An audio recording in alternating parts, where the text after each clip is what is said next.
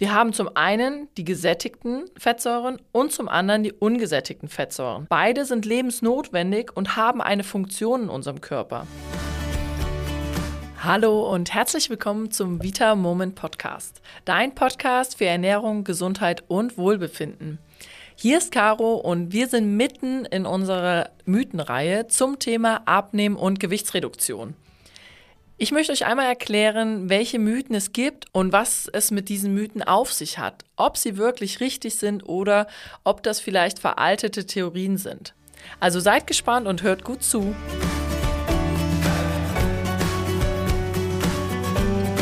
Im heutigen Mythos geht es um das Thema Fett. Und Fett macht Fett. Das kennen viele und es ist auch in aller Munde, dass man Fette meiden sollte. Und zum Teil ist das auch richtig, denn Fett enthält pro Gramm 9 Kilokalorien. Im Vergleich, Proteine und Kohlenhydrate enthalten pro Gramm 4 Kilokalorien. Das heißt, in seiner Nährstoffdichte ist Fett schon wesentlich höher.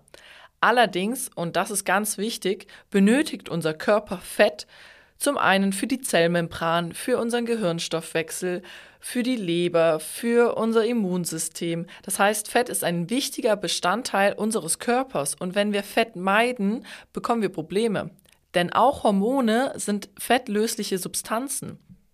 Das bedeutet, dass wir Fette auch zur Produktion von Sexualhormonen, aber auch von Schilddrüsenhormonen benötigen. Und hier ist es ganz wichtig, die unterschiedlichen Fettsäuren zu unterscheiden. Wir haben zum einen die gesättigten Fettsäuren und zum anderen die ungesättigten Fettsäuren. Beide sind lebensnotwendig und haben eine Funktion in unserem Körper. Allerdings werden die gesättigten Fettsäuren als schlechte Fettsäuren bezeichnet, weil unser Körper diese auch selber herstellen kann und wir durch die Eigenproduktion und die Zufuhr von außen ein zu großes Maß dessen erreichen können. Gesättigte Fettsäuren sind vor allem in rotem Fleisch, Wurstwaren, Butter, Käse oder aber auch Palmöl und ganz häufig in Fertigprodukten.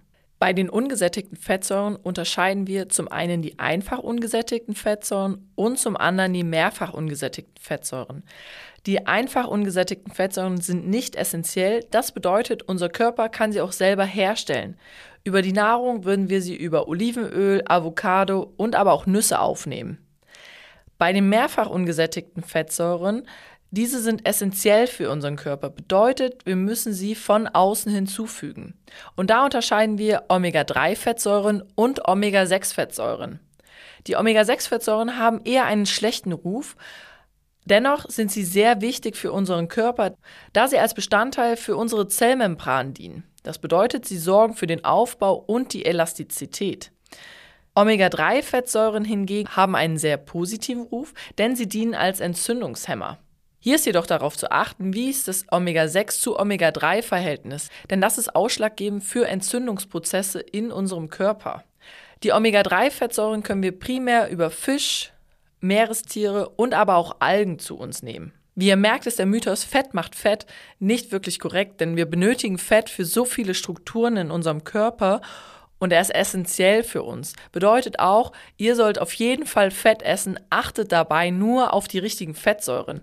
Omega-3-Fettsäuren zum Beispiel oder aber auch Olivenöl, Avocado und Nüsse und Saaten sind extrem wichtig für unseren Körper und sorgen dafür, dass wir ausreichend Energie haben. Morgen sprechen wir über den Mythos, Kohlenhydrate sind böse. Also seid gespannt und schaltet ein.